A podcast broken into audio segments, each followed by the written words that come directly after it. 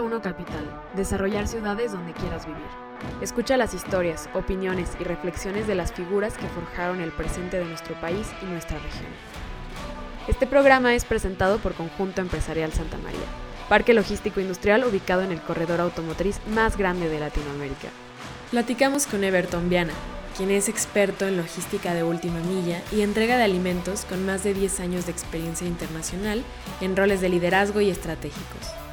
Con un título de ingeniería mecánica, comenzó su carrera como ingeniero de desarrollo de productos en la industria aeroespacial, trabajando para empresas como Airbus en Francia y Embraer en Brasil.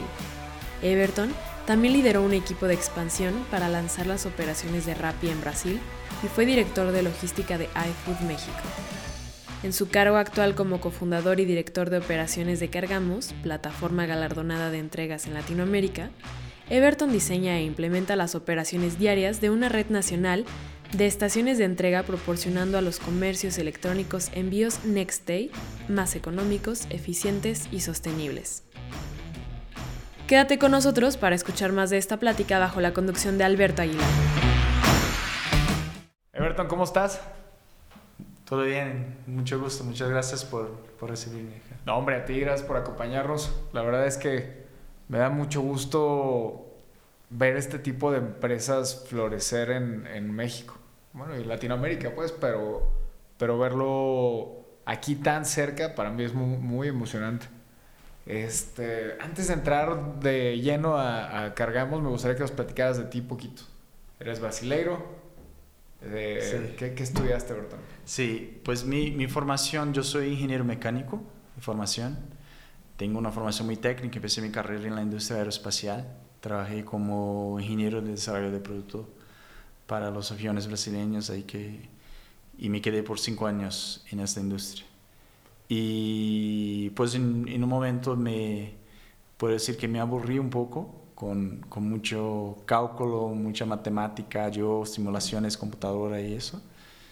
Y yo estaba buscando ya algo mucho más dinámico, ¿no? Y, y ahí conocí este mundo de, de startups, donde veía como un ambiente muy dinámico, intentando arreglar problemas así muy muy fundamentales de una manera muy distinta y muy innovadora que genera esta, este, este dinamismo y tuve la oportunidad de, de, salirme de esta empresa e irme al equipo de expansiones de Rappi cuando Rappi estaba empezando sus operaciones en Brasil. Okay.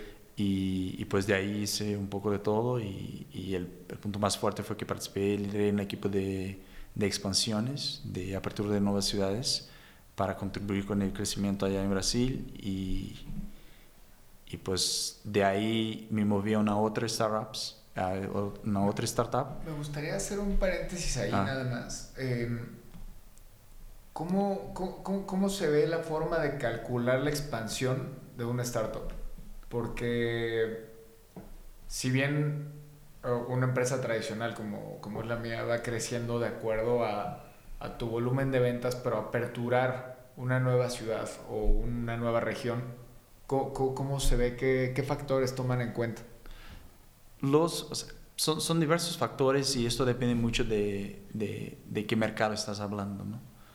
Pero lo principal es identificar que hay eh, personas que necesitan de la solución que tú estás proponiendo hacia este mercado y, las, la, y, y, qué tanto es replicable esta, esta solución. Entonces, eh, todo el proceso de expansión de una startup va a parte y, y, una startup realmente se crea cuando se tiene muy claro cuál es el problema que se quiere arreglar, pero que este problema se puede escalar.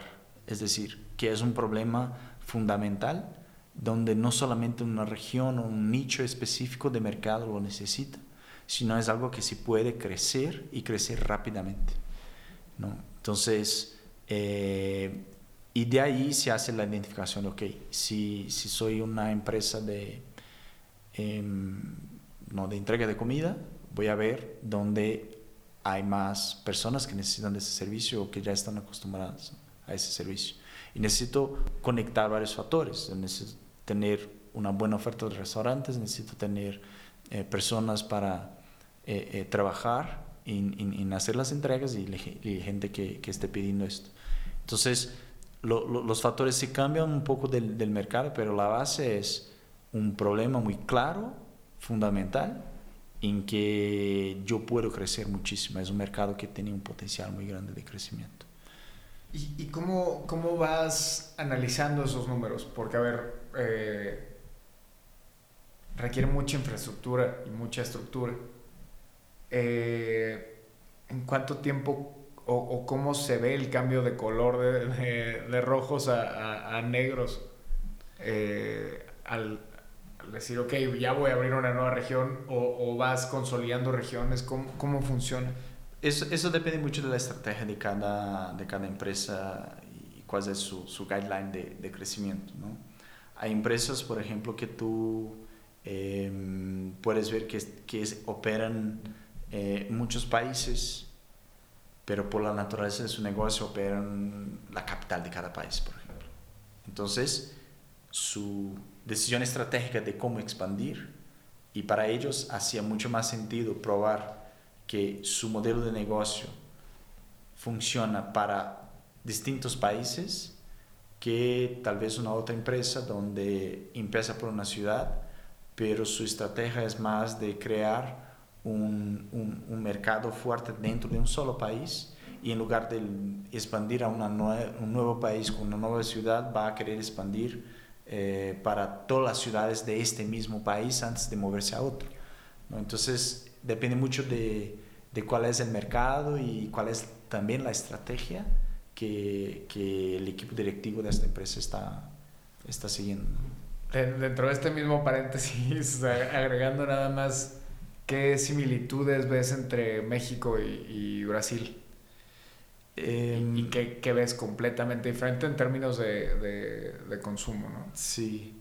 La parte, pues una parte que es una similitud muy grande es, son dos mercados eh, grandes, ¿no? Creo que los, los, dos más grandes de Latinoamérica y, y tiene un potencial de consumo muy alto. Entonces es muy atractivo para temas de e-commerce y todo lo que depende del consumo es muy atractivo. Pero tiene sus particularidades, a empezar por, por la lengua que es, o sea, Brasil es el único que habla portugués dentro de todos los países de Latinoamérica y esto hace que la cultura sea distinta, la forma de trabajar de las personas sea distinta, por ende lo que la gente espera de un servicio también puede cambiar un poco. ¿no? Em, y de ahí todas las cuestiones más de las leyes locales, cómo, cómo está todo el reglamento, la forma de tributación de las empresas, la facilidad de, de, de, de, crear una nueva empresa eh, o no, esto, esto sí cambia, cambia bastante. Y, y, yo diría que aunque en Brasil eh, todavía esté concentrado, pero está concentrado en un espacio geográfico mayor, la parte del país donde hay más consumo. Acá en México, mm, creo que más del 50% del, del, potencial de consumo está en Ciudad de México. Entonces, en un límite geográfico también un poquito más delimitado. Que los dos son países gigantes, em, pero creo que Brasil se hace un poquito más, o sea, necesitas tener una, una cobertura mayor para llegar a un mismo porcentaje del potencial que tiene el mercado que acá en México, que si estás en Ciudad de México todo. y tal vez Monterrey, Guadalajara ya tienen como casi 80% de un mercado de consumo. Claro, buenísimo. Oye, entonces sí ves un comportamiento de, de, expectativa muy distinto entre Brasil y México. Expectativa al consumir. Bueno, no sé si muy distinto, pero creo que en general... Eh, los costumbres locales hacen que la gente tenga expectativas eh, de manera distinta. ¿no? No, no te sabría decir puntual exactamente eh, un, un, punto específico, pero ejemplo de una industria que, que, yo sí trabajé en los dos países. ¿no? Ahora estoy con una logística que solo he trabajado aquí directamente, pero la parte de, de, de consumo de, de, food delivery, por ejemplo, eh, en Brasil, antes de que surgieran las empresas, esas startups de, de food delivery, en Brasil ya tenía esta cultura de, de, de, pedir comida, ¿no? Tal vez muy limitada, pizza, hamburguesas, pero ya tenía esta cultura. Y todos los restaurantes ya tenían sus propios conductores, okay. ¿no? Si comparo con México, México no tenía esta cultura. No, Entonces, la mayoría de los, de los restaurantes no estaban preparados para esta infraestructura. Entonces, si yo comparo un modelo de marketplace que es solo, pues la página está ahí solo como un canal de venta y no tiene el apoyo del servicio abajo, en Brasil esto hace crecer, si puede crecer más rápido que comparado a México, que tú necesitas dar esta infraestructura para el restaurante para que él pueda entregar y también desarrollar un, un, un nuevo hábito de consumo de, esta, de, de la gente. Claro. Entonces, este es por un ejemplo para, para, Sí, para ilustrar esto. Lo que pasó a Sin Delantal, bueno, no si, si Sí. ya lo hayas conocido, pero Sí. hace años yo tuve un profesor en la escuela que había participado en el desarrollo de Sin Delantal, pero no, no funcionó por, por esto, porque no podía llegar tan fácil al, al, al consumidor, ¿no? Sí, sí, justo, justo, yo estuve en las operaciones de cine acá, acá Ah, tú estuviste en Sí. Órale. porque, eh, pues como, como decía, de Rappi me salía una empresa que se llama iFood en Brasil y iFood tenía las operaciones después de, de mucho tiempo que Cine Delantal ya existía, ellos eh, pues compraron a Cine Delantal y tenían la operación de Cine Delantal acá. Eh, Entonces me enviaron a México eh, para liderar las operaciones de acá y, y después de ahí conocí a los otros, eh, a Iván y Fabián y decidimos salir, pues los dos ya estaban saliendo y, y yo, yo salí con ellos a montar Cargamos. ¿no? Oh, Entonces ok. antes del, del cierre de la operación de Cine Dental acá. Qué, qué interesante. Qué, qué, qué chiquito es el, el mundo, ¿no? Sí, sí, sí, correcto. Oye, bueno, te sales de, de, de Brasil. Sí, yo, yo vine, llegué a México en septiembre de 2019. sabiendo español. No, no No, hablaba nada de ok, español ok. antes y pues aquí aprendí con la gente a la calle a hablar. Bueno, Buenas. todavía estoy aprendiendo un poco. ¿No? Sale, sale bien. ¿Y cómo, cómo fue esta llegada a México? Yo, a mí me gustó muchísimo la, la o sea, me está gustando bastante esta experiencia, porque yo, yo nunca he tenido la experiencia de vivir en un otro país de Latinoamérica. Durante mi carrera tuve la oportunidad de vivir dos años en Europa, pero pues no sabía hablar español, entonces todo esto son, son oportunidades muy buenas y, y, y para mí me hace sentido total, ¿no? Eh, porque pues aunque que estoy en Brasil, eh, entonces todos los países alrededor hablan español, entonces para mí era una muy buena oportunidad. Fue lo que pensé Claro. cuando pues de- decidí venir, además no, de no la había buena, nada que perder, ¿no? Sí. Podías aprender español. y además de la buena experiencia también en términos profesionales, ¿no? Claro. Porque, porque era ya tener este tipo de experiencia en un, en un país extranjero es, es aún creo que mucho más es retador y, y por lo tanto nos aprendemos más y crecemos de manera más rápida y menos tiempo. Entonces esto, esto para mí eh, es algo que, que me hace ganar y, y, y, y lo que pues ya esperábamos que todos los, los- nosotros latinos somos muy amigables de todo, pero en México yo, yo, yo creo que o sea, reciben muy, muy, muy bien a la gente, son muy, les gusta mucho ayudar, entonces mi adaptación aquí fue súper, súper fácil y, y me gusta bastante acá. Ahora pues estoy acá sin... sin vi- vine con, con fecha de regreso, pero ya Ya no. pasó mucho tiempo este tiempo de regreso y ya no, ya, ya, ya no sé más qué, qué va a pasar. ¿no? Me resulta muy interesante conocer cómo leías el ecosistema de, de startups cuando llegaste y qué diferencias tiene hoy a cómo lo lees hoy. Yo creo que los años de pues 2020 y 2021 fue, fueron años que para México muy importante para el tema de, de startups, porque vimos un incremento muy alto en términos de nuevas empresas eh, surgiendo y de mucho capital invertido en, en esas empresas. Claro. Entonces, eh, el avance que, que, tuvimos en los dos últimos años para el mercado en México está eh, increíble, o sea, se crecieron muchísimo y, y, creo, y todavía hay mucho potencial de, de, crecimiento, ¿no? Entonces, eh, creo que si empieza a poner en evidencia el valor que el mercado mexicano tiene para nuevas soluciones y, y que esto, pues todas las otras startups que ya vinieron antes, y, y, tal vez ahí el hito inicial que llamó la atención fue Kavak, que, que, que, fue la primera startup a tener, ¿no? a tener el título de unicornio, a tener el valuation de, de 1 billion.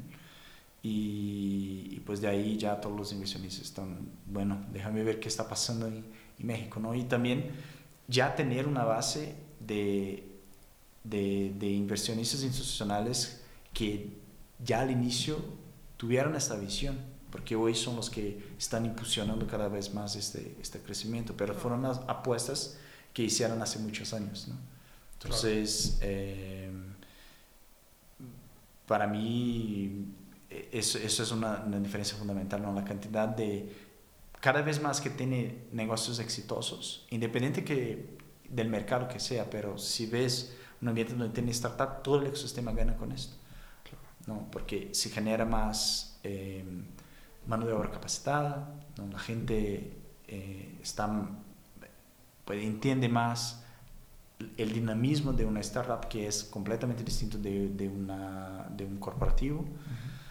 Los inversionistas eh, tienen más atención porque ya están recibiendo también retorno de, de, inversiones iniciales que tuvieron, entonces se genera más dinero y, y se vuelve como un ciclo muy, muy fuerte. Y eso es, es fundamental para el desarrollo de la economía del país o de la región, porque eh, surgir startups que están compitiendo con empresas muy tradicionales de muy grandes hace que todo el mercado tenga esa necesidad de buscar productividad. Entonces ya no es más un monopolio, ¿no? Las empresas ya no es más, ok, puedo ir trabajando, pero yo soy el único que hace eso en el, en el mercado, entonces yo puedo poner el precio que quiero. ¿no? Claro. Ya no es más así, porque vienen las startups con mucho dinero invertido, con una propuesta muy eh, novedosa de lo que eh, tal vez está arreglando el mismo problema que otras empresas ya lo arreglan, pero de una manera mucho más eficiente. Y eso hace que el otro tenga que tener esa eficiencia. Claro. Y, y, al final también genera eh, más oportunidades donde la gente puede trabajar. Y teniendo más oportunidades para trabajar, esto hace que, que, que los sueldos se incrementen, claro. que generan más también Valor. capacidad de consumo. Entonces es un ciclo claro. que, que, es muy bueno para el desarrollo de la economía de la región. ¿no? Claro. Y, y, yo veo que México está en, en, en pleno aquecimiento para empezar este, este crecimiento que se va a ver, por ejemplo, es, es algo que, que, que en Brasil ya pasa, ¿no? que o sea, ya tenemos muchas empresas así, el país ya se está desarrollando eh, más, porque está, está, digamos, esto que está pasando ahora en México, en Brasil ya pasó hace, no sé, entre 5 o 10 años atrás, claro. ¿no? Y creo que tiene mucho que ver que de aquí mucha gente se va a Estados Unidos relativamente más, es, es más cercano a Estados Unidos y, y hay fuga también de, de, talento, ¿no? En ese uh -huh. sentido. Eh, pero me gustaría platicar de cómo es que deciden meterse a una de las industrias más complejas de, pues, del mundo. Eh. No sé, tenemos el sindicato de transportistas de Estados Unidos, es creo que el más grande del mundo, no, no, no estoy seguro, pero eso a mí me habla de muchos problemas, ¿no? Eh, y la logística. ¿Qué, qué, qué vieron encargamos que se podían meter hasta, hasta la cocina, dicen acá? Sí. Eh, nosotros emprendedores, algo que nos encanta es tener un problema muy complejo para arreglar. Sí. Porque ahí vemos que hay muchas, mucha oportunidad, ¿no? Entonces, si tú traes algo, si algo es complejo, es porque pues aún todavía hay muchas cosas y aunque tengamos empresas muy consolidadas, empresas muy fuertes a nivel mundial, eh, todavía hay oportunidades y, y, ahí es que vimos. La idea inicial de Cargamos, eh, digamos, lo que nos hizo el clic fue que Pues los tres veníamos de esta industria de, de entregas de comida, que es la última milla más dinámica que hay. Tú pides algo, tú esperas que en 20 minutos llegue tu comida y que esté perfectamente empacada y esté caliente, porque tú quieres comer ahí en el momento, ¿no? Claro. Y uno de los problemas que, que, que arreglamos en esto fue cómo yo garantizo que el repartidor llegue en el restaurante en el mismo momento que el chef termina de hacer el, el, la comida.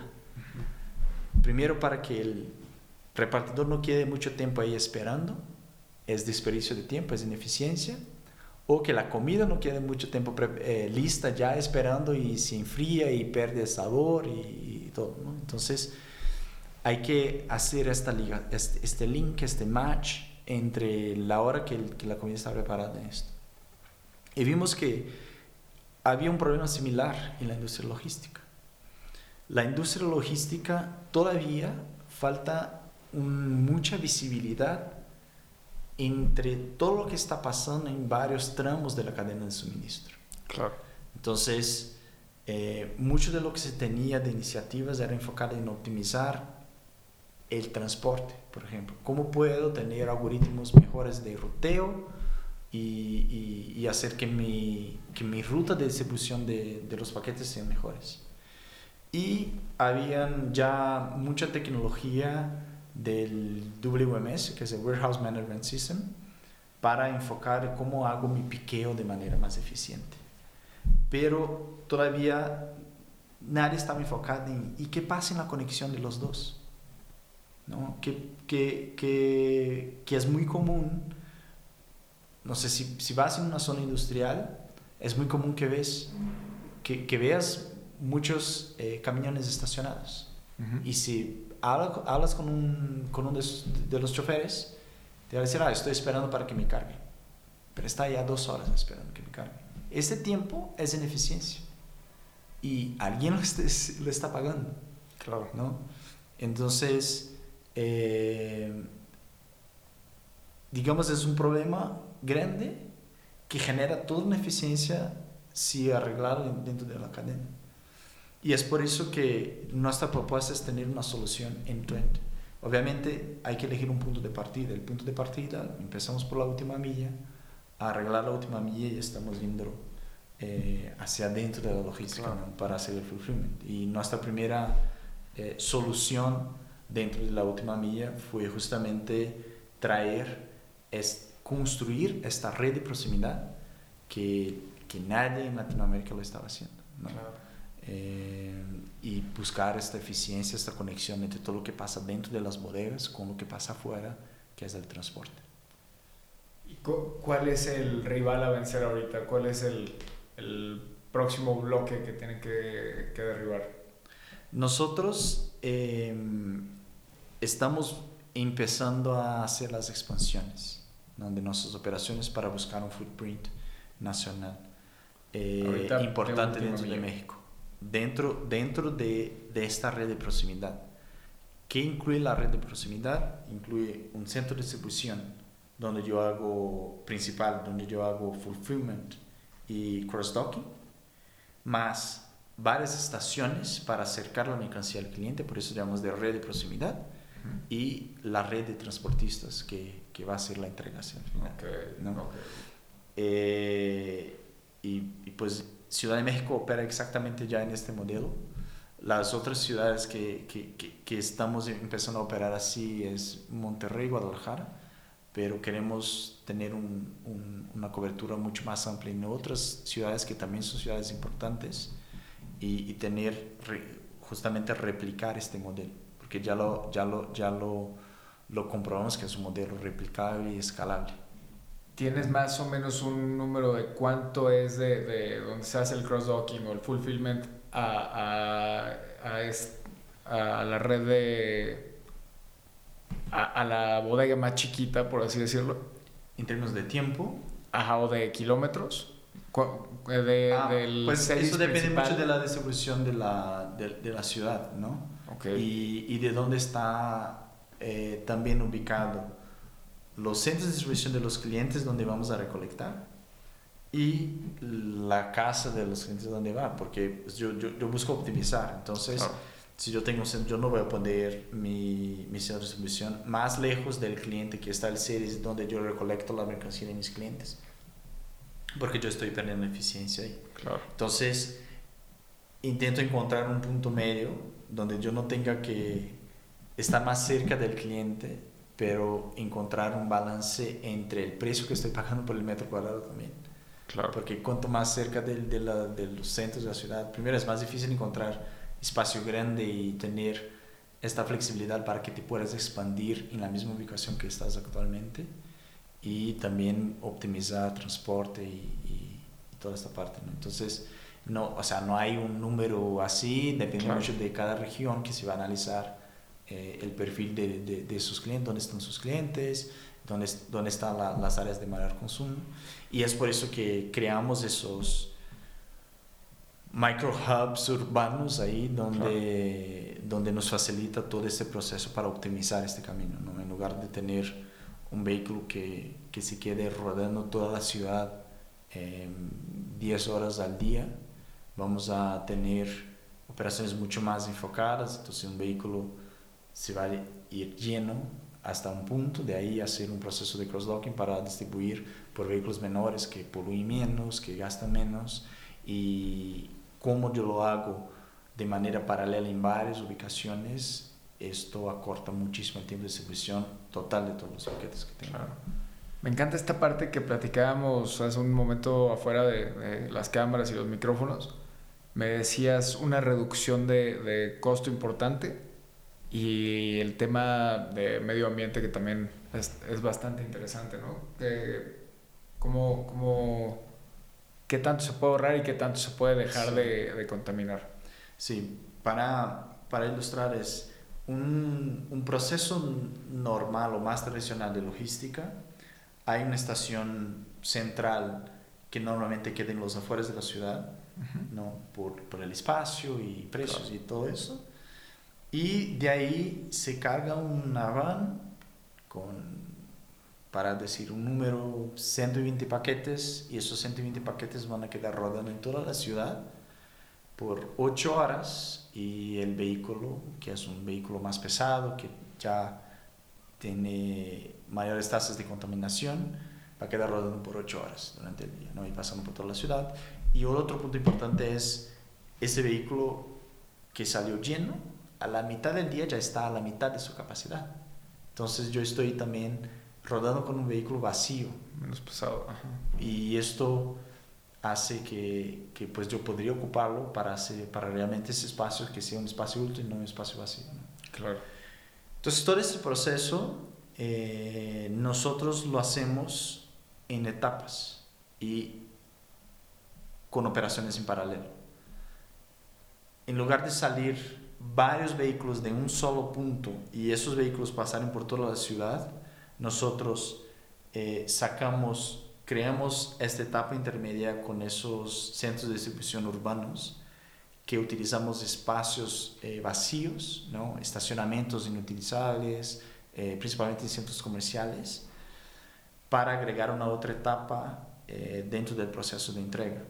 Eso hace que este camión que va a llevar del centro principal hasta mi estación urbana va a estar todo el trayecto lleno. Y al regresar, también va a regresar con paquetes para la logística inversa. Entonces yo estoy optimizando muy bien este, eh, la utilización de ese transporte. Y en lugar de rodar 8 horas, está rodando, no sé, una hora y media para ir y una hora y media para regresar. Entonces claro. ahí disminuyen esto. Y desde, desde esta estación hacemos un proceso súper rápido que no tarda más de media hora para transformar todos esos paquetes que llegaron en otras rutas menores y ahí distribuir con vehículos que, que son más ligeros y que poluyen menos, como motos, vehículos, motos eléctricas, coches, hasta bici. Porque esa estación ya el radio de cobertura, o sea, la cobertura de esa estación ya es menor. Entonces yo puedo incluso distribuir paquetes con una bici porque va a rodar, en lugar de los 200 kilómetros a la largo del día, roda 20, 30 kilómetros. ¿no? Claro. Entonces estoy bajando muchísimo la, la distancia recorrida y por utilizar mejor la capacidad de cada vehículo también, yo tengo una disminución muy importante en términos de costo. Y toda la parte de contaminación, porque yo estoy ahora poniendo vehículos que contaminan menos, además de reduciendo muchísimo la, la distancia recorrida total. ¿no? Entonces, nosotros, eh, nuestros números ya muestran que, que hay cerca de 30-35% de reducción en la contaminación cuando hablamos de la huella Claro. que emite cada uno de esos paquetes dentro de, de todo este, este proceso. ¿no? Claro. Entonces, si comparamos el mismo modelo con el modelo tradicional y nuestro modelo, eh, hay esta reducción del 30-35% de las emisiones. Buenísimo, buenísimo, buenísimo. Y me comentabas también la forma de, de, de no sé si decirlo, reclutar Ajá. eh, repartidores. Prácticamente es eso, o corrígeme si, si lo estoy diciendo mal. Sí, no- Pero, ¿ah? Sí, nos- nosotros tenemos, eh, digamos, somos una empresa asset light, es decir, no somos dueños de los vehículos que hacen la distribución de nuestros eh, paquetes. Trabajamos en un modelo que son eh, service partners y conductores independientes que se registran en nuestra plataforma para hacer la distribución de nuestros paquetes. Entonces hay un proceso eh, de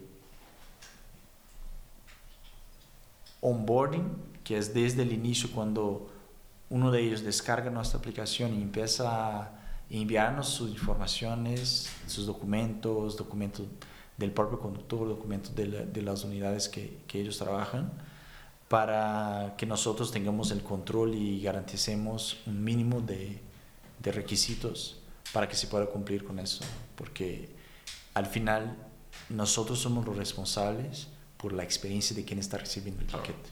¿no? Sí, o sea, que se vaya a ir a- al baño, ¿no? Exactamente, exactamente. Entonces, y, y- y con esto lo que, lo que nosotros es, generamos es una flexibilidad en términos de capacidad de crecer y bajar, bajar la red al momento que se necesite. Claro. Porque si yo trabajara con una capacidad fija, cuando llega un momento de hot sale, buen fin, yo estoy topado Claro. con una capacidad. Ahora, trabajando con una red por source, yo, obviamente hay su curva de, de crecimiento y la capacidad de- y el tiempo de reacción eh, para lograr este crecimiento, pero tú, en teoría, eh, Tú, tú tienes capacidad es- infinita. Claro. ¿no? De, de- de- depende mucho de tu capacidad de generar nuevos, eh, reclutar nuevos, nuevos operadores y hacer así. Y, y esto para nosotros en el contexto de México es, es, es algo muy importante, porque em, en México hay más de 3.000 pequeñas empresas de logística. Y esas empresas de logística hoy trabajan a punta de papel y lápiz, no tienen nada de tecnología. Y lo que Cagamos está haciendo es darles la tecnología gratuita para que ellos puedan optimizar su- sus operaciones y trabajar de manera más eficiente.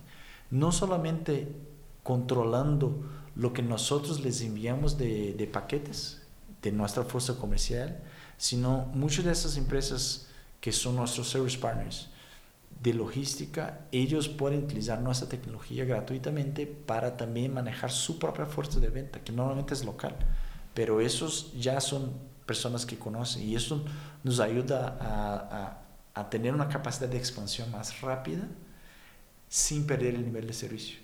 Porque si yo me conecto con un operador logístico, aunque que, que sea pequeño, pero que conoce muy bien a, a la región de León, por ejemplo, mi nivel de servicio va a ser mucho más fácil porque no tengo que capacitar a alguien para hacer eso porque ya conoce la región, ya es el mercado que trabaja. Entonces lo que estamos es habilitando que esos pequeños empresarios dentro de la logística también puedan crecer sus empresas de manera eficiente utilizando nuestra tecnología como base, porque nuestra tecnología ya fue desarrollada pensando en cómo yo puedo optimizar mejor todo el servicio logístico. ¿no? Decimos que lo que creamos es un orquestador logístico. Justamente orquestador porque es eso que, que, que, que te decía antes, ¿no? Yo tengo que orquestar el momento de término de un piqueo con el momento de llegada de un conductor. Pero eso está pasando en varias ubicaciones al mismo tiempo, en varias localidades al mismo tiempo, y nuestro sistema tiene esta visión central que, que nos va a ayudar a optimizar todas las etapas dentro del proceso de cadena de suministro. Y, pues de nuestro lado es dar esta tecnología ya lista para esos conductores que nos ayudan a nosotros a distribuir. Hay un problema eh, pues vimos ahí con la pandemia y con todo lo que pasaba con que, que, todos los paquetes llegaron retrasados y todo eso. Y no es por falta de infraestructura logística, es porque la infraestructura logística que existe no se está utilizando de la manera más optimizada. Claro. Entonces, eh, no necesitamos de crear nueva infraestructura, necesitamos de utilizar bien la, la, la infraestructura mientras vamos a creando otras cosas, pero también hace parte de esta propuesta eh, de generar menos impacto en el medio ambiente y empezar con esta optimización de la infraestructura general logística que ya existe hoy desde ya. Claro. Es mucho más fácil decir, ok, no tengo, eh, no estoy pudiendo distribuir la cantidad de paquetes que tengo, compro más vehículos. En lugar de pensar, no, los vehículos que ya tengo, estoy trabajando a mitad de su capacidad. Claro. Entonces, ¿Qué hago para hacer que sin agregar más vehículos yo pueda utilizar 100% de su capacidad? No, es un ejemplo. ¿no? Claro. Y nosotros estamos muy enfocados en esto, en cómo yo optimizo una infraestructura que ya existe. ¿Y, y, y cómo se ve una empresa de última milla cuando de repente uno prende las noticias y, y ves que la tendencia está medio desglobalizándose, está como muy de gris a negro, ¿no? El, el, el panorama ¿cómo, cómo afecta o cómo abona una, una empresa de, eh, de logística en este sentido? No sé si entendí bien tu pregunta. Ajá, como que ves a Estados Unidos, a China un poco bajando su nivel de globalización, por lo menos entre ellos, empiezan a, ma a mandarnos productos, no te vendo ah. tal cosa.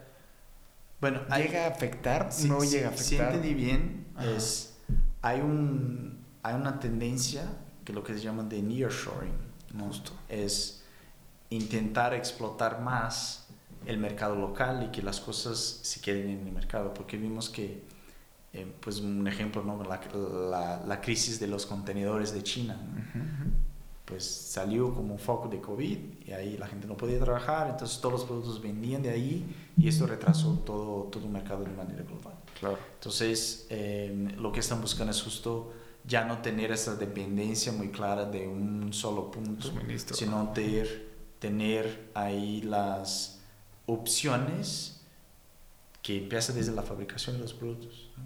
Claro. Y, y, y, que eso haga que, que pues eh, mejore el proceso, eh, porque ahora, ok, si yo tengo un, un proveedor en China, pero al mismo tiempo tengo uno en el este europeo, claro. por ejemplo, algo que pasa con China no me va a afectar porque yo puedo continuar eh, abasteciendo esta demanda desde este otro proveedor. Sí, ahora en vez de tener un, un proveedor gigante se van a tener cinco, cinco, cinco chiquitos para el mismo nivel de... ¿Y, y, y esto cómo, cómo llega a pegar en la última milla? Es a lo que voy, ¿es para hacerla más eficiente? O sea, va a ser más rápido que el consumidor tenga su, su producto o, o no? Pues eso depende mucho del modelo, ¿no? Pero sí el efecto es que, que tenga esto, pero no, no porque la última milla per se fue la diferencia, sino la diferencia fue antes. el tiempo desde antes. Y esto posibilita que, que genere una mejor eficiencia en términos de administración de inventario. Claro. Porque uno de los problemas, yo tal vez diría, yo consideraría como el problema más grande de la logística es la predicción de demanda. ¿sí? Okay. Es cómo yo puedo saber qué cantidad de productos yo tengo que tener en dos meses porque yo los voy a vender. Eso es muy difícil, o sea, la mejor ciencia que existe hoy todavía no es precisa. Hay mucho error en las estimativas de, de, de, de, de demanda en términos de, de productos. Claro. Entonces, el efecto de, de, esto es hacer que cada retailer o cada, cada seller tenga que manejar cada vez más cantidades menores de inventario de cada producto, porque la reacción cuando él necesita es más rápida, ¿no? Si desde la fabricación hasta llegar, pues si lo compramos de China tenemos que comprar dos, tres meses antes. Claro. ¿no? La gente ya, de, o sea, muchos de los sellers ya están viendo y, y, comprando los productos que van a vender en el Buen Fin en noviembre. Claro. ¿no? Entonces, hace que genere una mejor administración y tener mucho inventario es dinero parado.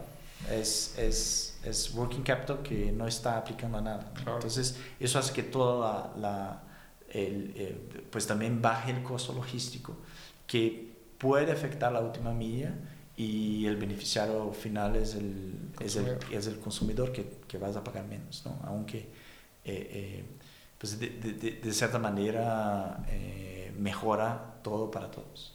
Claro. ¿Y cuál, cuál ves que sea el objetivo para cargamos dentro de los próximos tres años?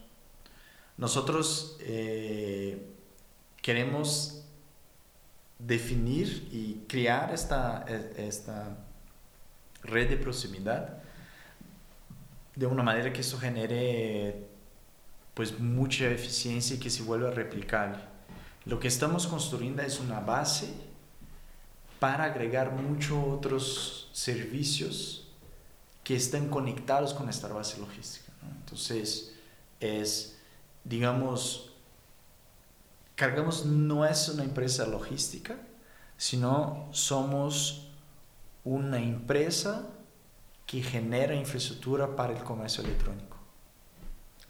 Que son dos cosas distintas, porque el core de una empresa logística es mover productos de punto A al punto B. El core de cargamos no es mover productos de un punto A a un punto B, es empezar a crear las infraestructuras. Estamos empezando por la parte logística, pero lo que queremos es desarrollar el comercio electrónico que ya sabemos que la región de, de, de, nuestra región o Latinoamérica es la región que más crece el e-commerce en todo el mundo. Y todavía la participación es chiquita. Si comparas China a México, la diferencia es brutal en términos de el porcentaje de ventas, eh, que eh, la participación del comercio electrónico dentro del porcentaje total de ventas dentro de, de, retailers.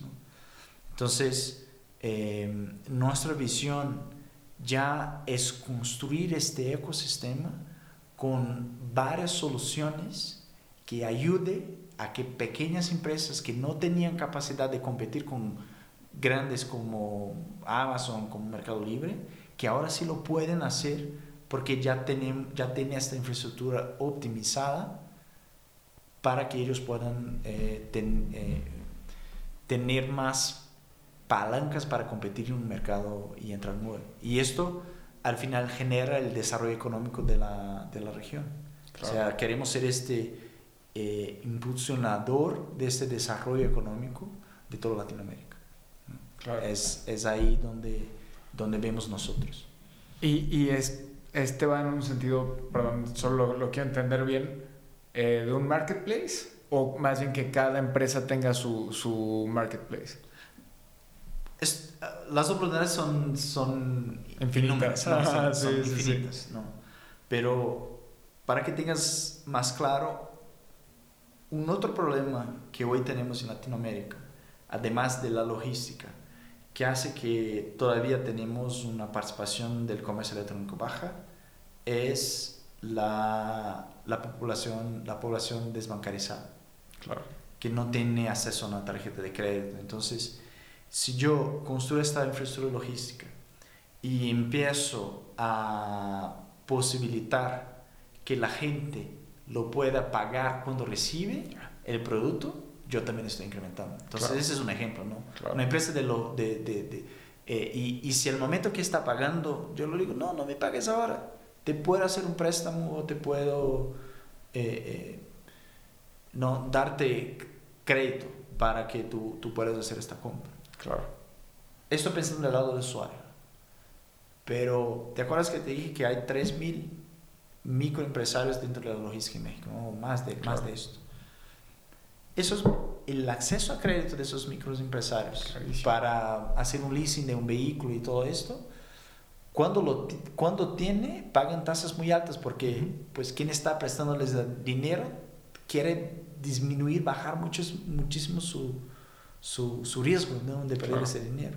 Entonces, imagina ahora dentro del contexto de Cargamos que, que ya es una, pues ya ya tiene la visibilidad de, de, cómo trabaja esto, de cuáles son los movimientos, así nosotros podríamos entrar y decir, ok, te respaldo. Claro. Sí que puede tener una predicción, como tú bien dices, un poco más certera de lo que podría tener el mismo microempresario, ¿no? Entonces, todo eso es crear este ecosistema para el e-commerce. Buenísimo. Sí, sin necesidad de estar realmente, de ser un marketplace. Porque ya hay un montón de marketplace, entonces, ¿para qué me voy a meter ahí?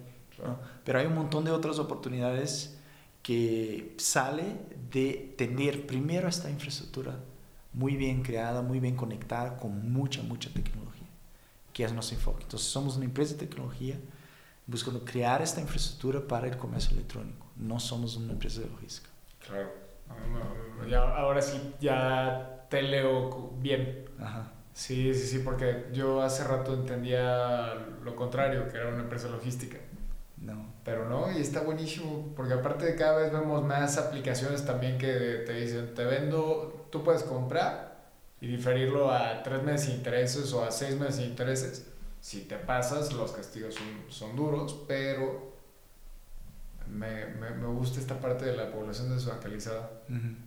Y eso, y eso al final nosotros nos ayuda, hay una otra parte muy importante que, que me encanta de lo que, del potencial que tenemos esto, es nosotros estamos acercando el e-commerce, o mejor acercando el, el, el producto hacia el, el, cliente final. ¿no? Entonces, ¿dónde estamos construyendo esas estaciones? Queremos construir dentro de las comunidades también, esas nuestras estaciones.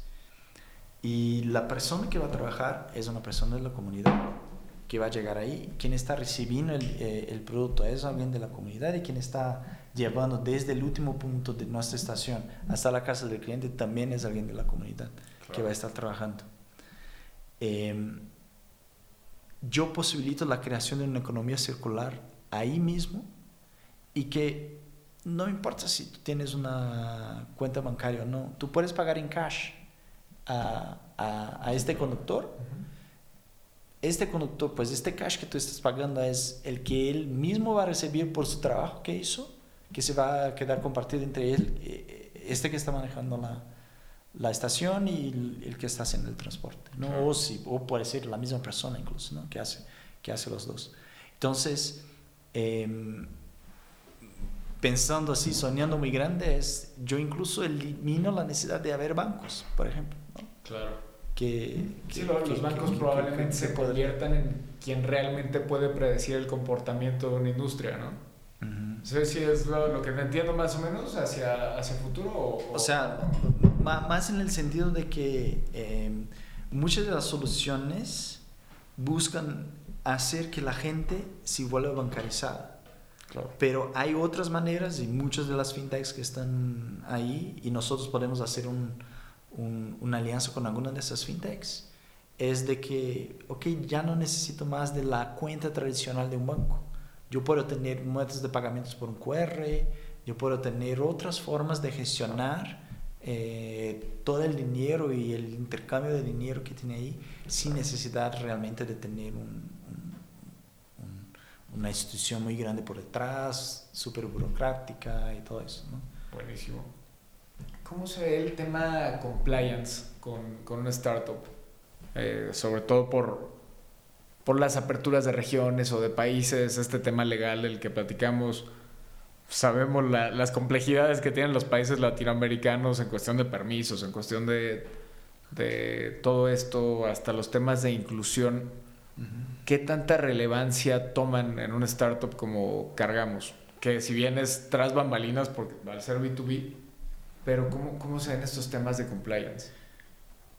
Para nosotros es extremadamente fundamental tener esas políticas muy claras y muy bien comunicadas. Nosotros ya eh, tenemos eh, un, un, departamento legal que se encarga de toda esta parte de, de, compliance, de hacer muy claro todas las políticas eh, y eso es fundamental para, para pues, la integridad de nuestro negocio y la protección de todas las personas que participan.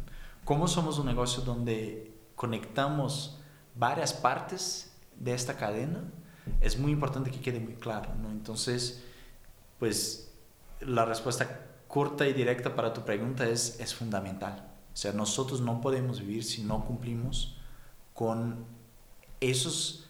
Eh, para nosotros cumplir con lo que nos dice la ley es el mínimo que necesitamos. Y además de eso ponemos criterios nuestros para que alguien pueda registrar en nuestra plataforma o que alguien pueda darse eh, eh, de alta como un service partner de nosotros. ¿no? Tenemos procesos muy rigurosos y, y, y, somos ahí muy restrictos en, este, en esas políticas de cómo, de cómo mantenemos. Eh, también pensando en la protección de, de quien está recibiendo los paquetes. ¿Y, ¿Y, en qué momento se empieza a ponerle especial atención? Porque entiendo que es cumplir siempre, pero pues tal vez cuando uno empieza lo que quieres es operar, ¿no?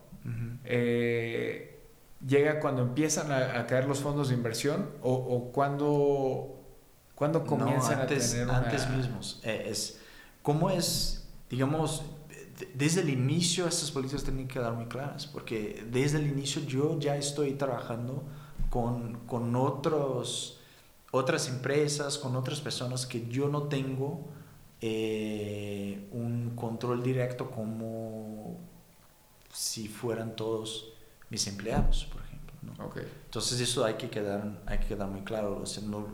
nosotros, si empezamos solamente a partir del momento donde ya eh, si empiezan a venir los, las primeras inversiones, ya es demasiado tarde.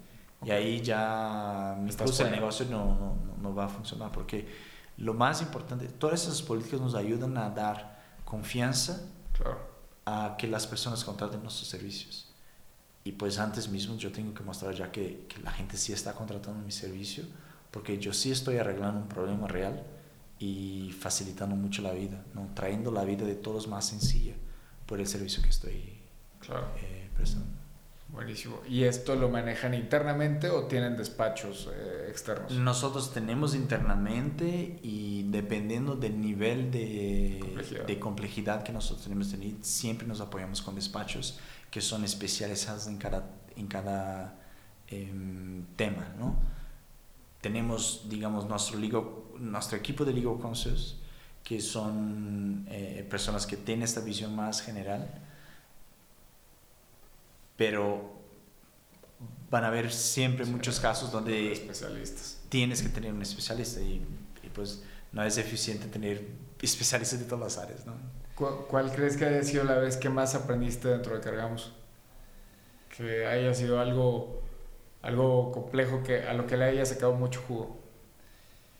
Híjole, hay muchas cosas, muchas cosas, pero a mí personalmente lo que más eh, aprendo no es sobre un tema específico, un problema de cómo optimizo mejor los conductores o no, es cómo hacemos una empresa donde la cultura importa y cómo creamos un local donde la gente está porque le gusta estar porque comparte de la misma misión, porque ve propósito y impacto en lo que está haciendo. ¿no? Entonces, para mí, de lejos, el aprendizaje más grande ha sido todo esto de cómo mantenemos el equipo eh, eh, unido, el equipo motivado y, y, con enfoque en la misión que, que, que todos compartimos ahí dentro. ¿no? Y, y, eso porque el ambiente de una startup es muy inestable, ¿no? es una montaña rusa. ¿no? Hay momentos que tú estás así en, completa euforia y hay momentos que tú estás así en el terror y mucha presión y todo eso. Entonces, ¿cómo hace que todo el equipo se mantenga unido? y, y creo que ahí para mí es donde ha sido el, el, mayor aprendizaje y a cada día aprendo más y más y más con, con las personas que están ahí. ¿Qué, cómo, cómo, se ve esta creación de, de un manual de cultura o de la creación de la cultura dentro de la empresa? ¿Por dónde empiezas? Pues no, no creo que haya una regla o una receta, pero el ejemplo de Cargamos fue, Cargamos tenía un núcleo de, de equipos de no que llamamos de Founding Team y, y son personas que pues tenemos eh, total confianza y ya nos conocimos de, de, empresas anteriores, entonces eran personas que, que pues sabíamos cuáles eran sus valores y qué era lo que tenía en común entre todos.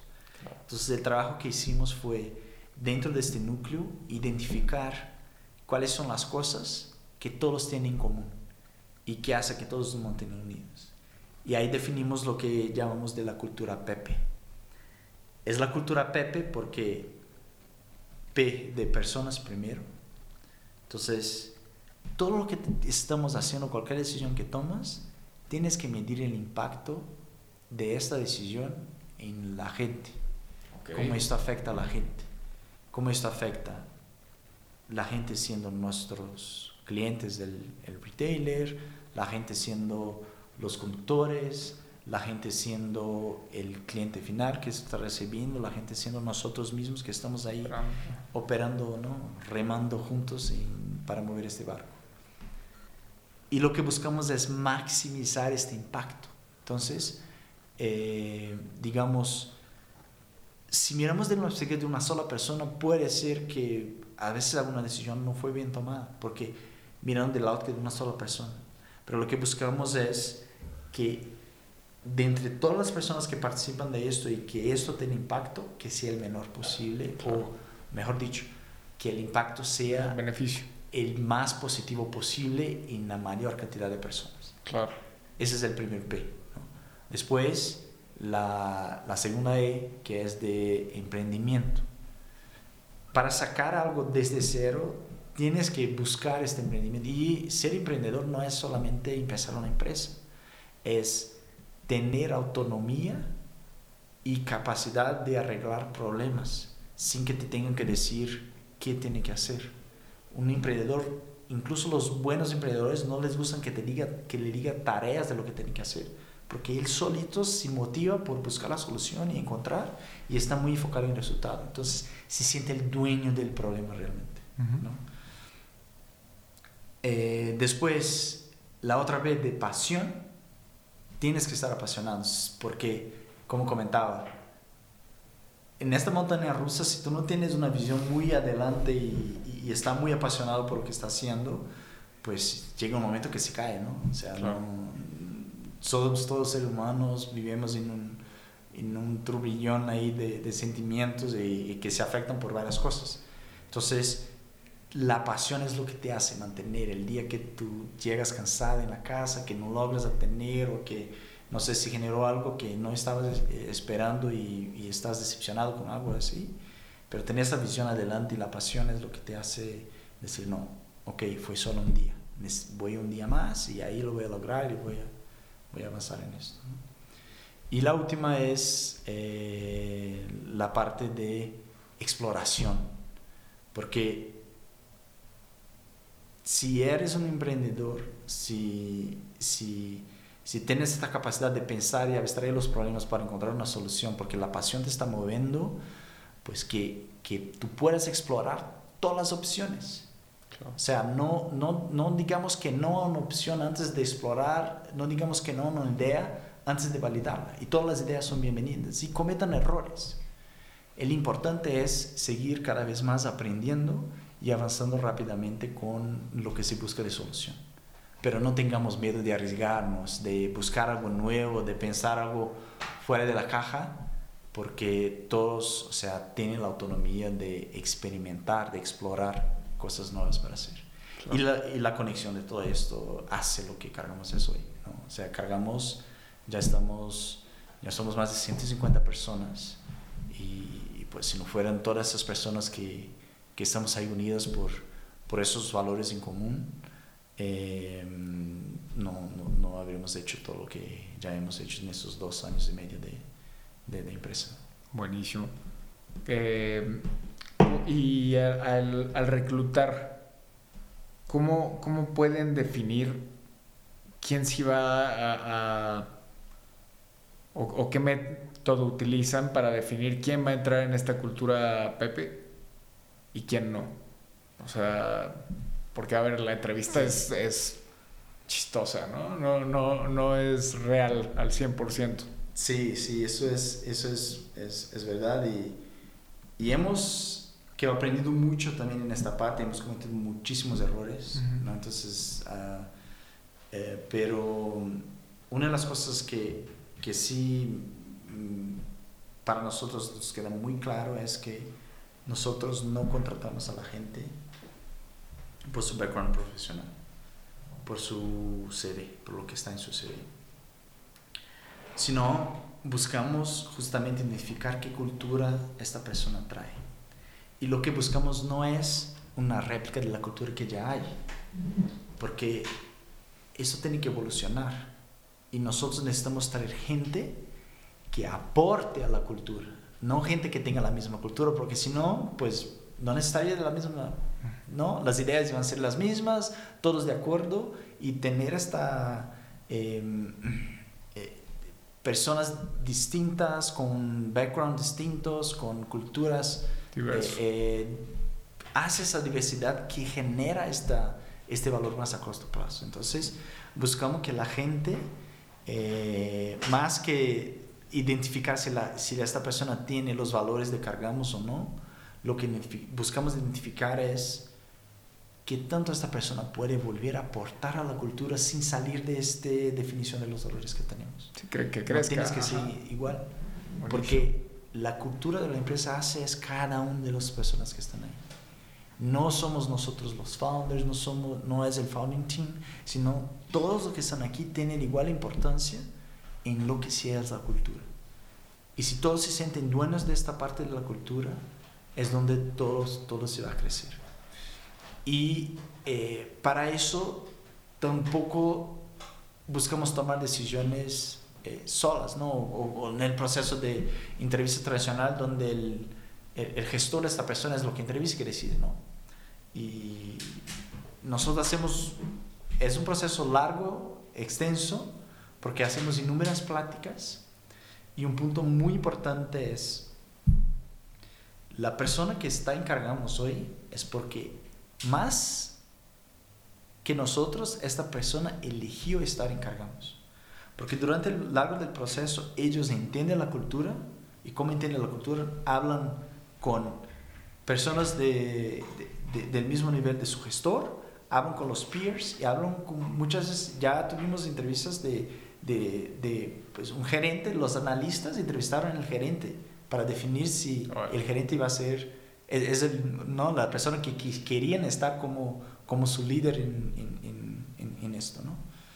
Entonces, eh, con eso buscamos que la persona que está siendo entrevistada, que está aplicando para una vacante, sea la decisión quede más en ella al final. Entonces, si la persona logró pasar por todas las etapas del proceso que, que tenemos, al final va a ser más una decisión ahí de ella. Y eh, hablamos, no, no vendemos la empresa, no hacemos una venta conceptual ahí. Em, traemos la persona y quédate un día con nosotros en nuestro almacén, vente un día a los pods, hable con tal persona y, y al final decimos, eso no está bien, eso está mal, eso está mal, esto está mal, está mal. Y es para eso que necesitamos de, de, de, de ti acá. Y yo particularmente dentro del, del equipo de, operaciones, todos los heads de operaciones hoy tienen la capacidad de trabajar en varias cosas. Entonces, al final también decimos, estás veniendo para cargamos, no estás veniendo para un, un, un, puesto específico, por un job description específico. Por cierto, no, a mí detesto los job descriptions porque lo que nosotros necesitamos es de gente que la propia gente defina cuál es su job description ahí. Claro. Entonces decimos, mira, vas a venir y, y pues vas a estar en operaciones. Y alguna de esas cosas vas a hacerlo, tal vez vas a hacer cosas que nosotros ni siquiera sabemos que vas a hacer en tres meses. porque no imaginamos lo que puede pasar en tres meses. El, todo es muy dinámico. ¿No? Entonces, a todo el momento cambiamos de estructura, cambiamos la gente, cambiamos responsabilidad, los equipos se cambian porque eso está de acuerdo con la necesidad del momento. La estructura de la empresa no es lo que define la estrategia, sino la estrategia define qué estructura organizacional necesito para lograr esos objetivos estratégicos que estoy cumpliendo. Sí, la estructura se adapta con base en, la estrategia, ¿no? Exacto. Y la estrategia cambia constantemente. Exactamente. Y es por eso que una startup es muy dinámica cuando comparamos con un corporativo, porque corporativo no, ya tengo mi estructura, ya es cómo se organiza, ¿no? Claro. Pero nosotros necesitamos de este dinamismo. Entonces, al final es, es muy importante que la gente sepa exactamente a qué viene Claro. Y, y, nosotros lo hacemos así, poniendo para un montón de personas y siendo muy transparentes en lo que, lo que realmente está pasando. ¿Cuál crees que sea la diferencia a la hora de operar entre una empresa que tiene una cultura, decía un amigo como Kool-Aid, que es una bebida roja que se ve bonita y, y está dulce, a que sea una cultura que realmente eh, funciona, como lo, lo que me estás platicando tú de cargamos, ¿no? ¿Qué crees que haya de diferencia a la hora de ponerla en práctica en, este, en estas dos empresas? Yo creo que fundamental es que cada persona viva la cultura y se sienta responsable por mantenerla.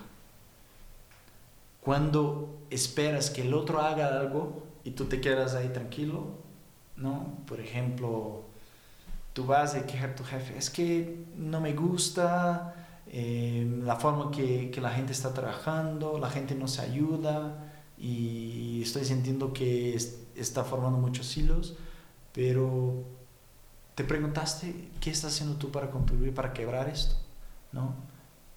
¿Cuántas veces alguien vino a pedirte a ti ayuda y por X y Y razones no le diste, ¿no?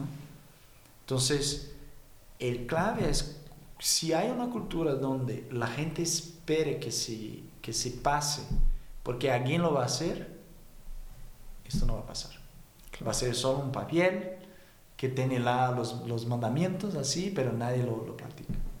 Pero si en un momento donde la gente sienta esta libertad, el trabajo, esa cultura de feedback donde se sientan dueños de la cultura y, y no tengan miedo de decir a su jefe que mira, estás haciendo mal, porque eso no es la cultura que, que nosotros queremos acá.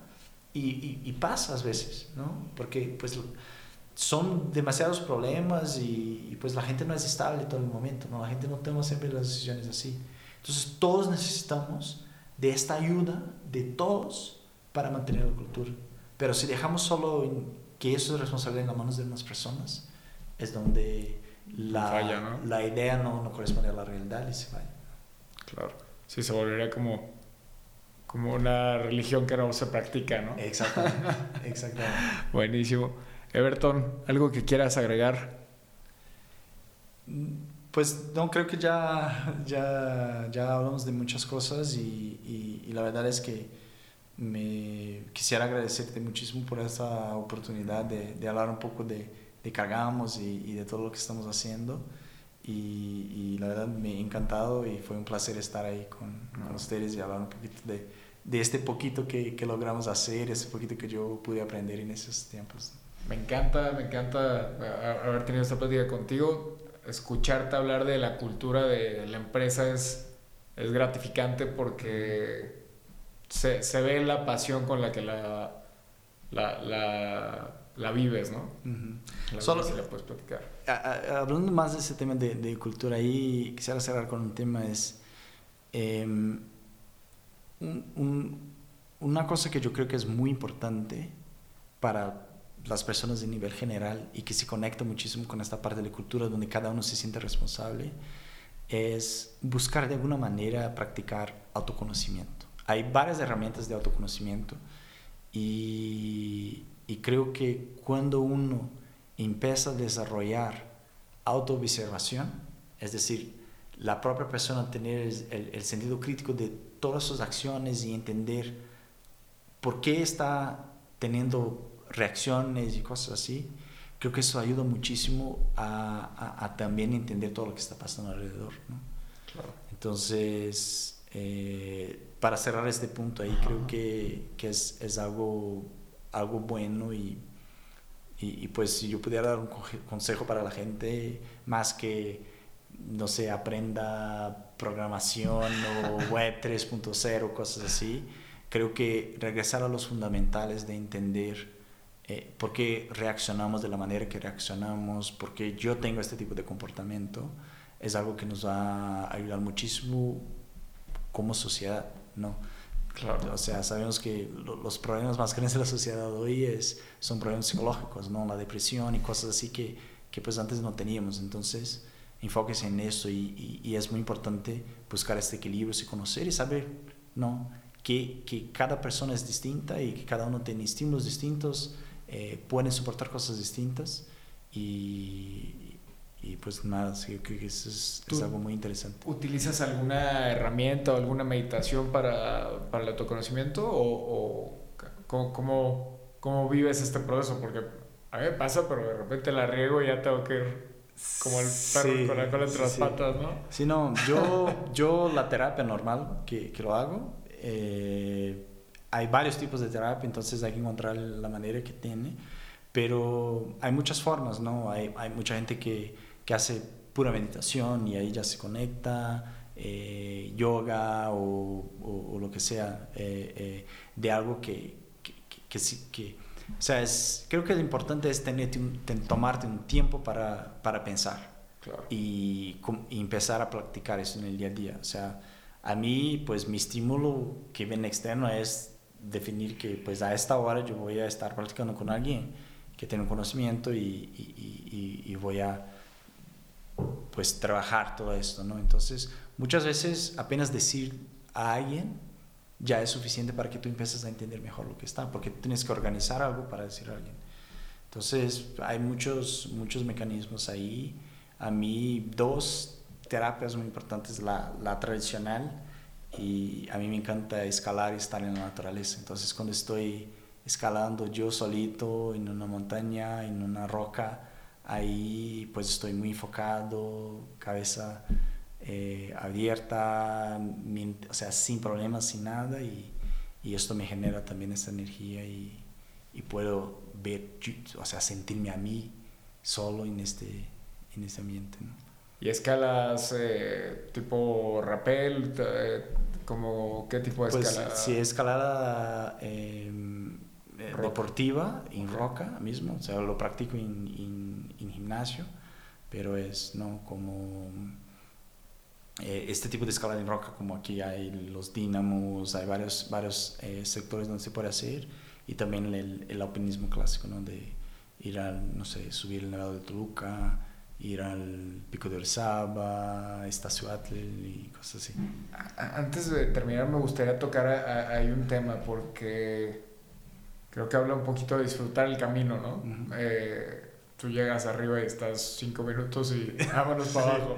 Sí, sí. Eh, ¿cómo, ¿cómo, lo vives? Porque, a ver, se complican las cosas de repente, ¿no? No, no todo el viaje es, es gozo.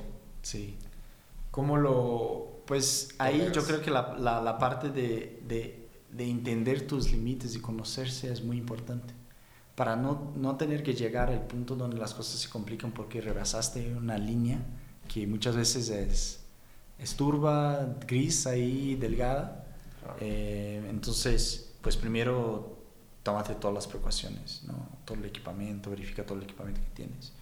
Pero muchas veces, eh, como estamos muy enfocados en hacer algo, por ejemplo, no en este caso llegar al cumbre, pero sino por algo, una limitación que tienes, tener que conocer las limitaciones y decir, no, de, a partir de este momento no avanzo más porque ya está volviendo un riesgo y no más un, un camino donde, donde haya regreso, no, donde yo pueda disfrutar.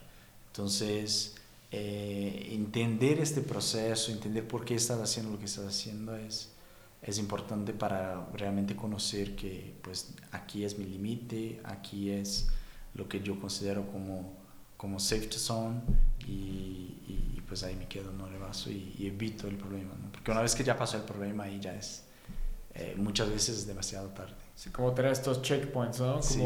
objetivos cortitos para alcanzar el en algún momento largo, ¿no? Exacto. Qué interesante, qué interesante y, y- y me gusta que lo puedas conectar con, con lo demás que haces, ¿no? Sí. Este, Alberto, te agradecemos muchísimo tu tiempo. Este, y seguimos en contacto. Perfecto. Muy seguido y por ahí te invitaremos a cenar un día de estos. No, muchísimas gracias. Perfecto. Así concluye un episodio más de Día 1 Capital. Gracias por escucharnos. No olvides seguirnos en nuestras redes sociales.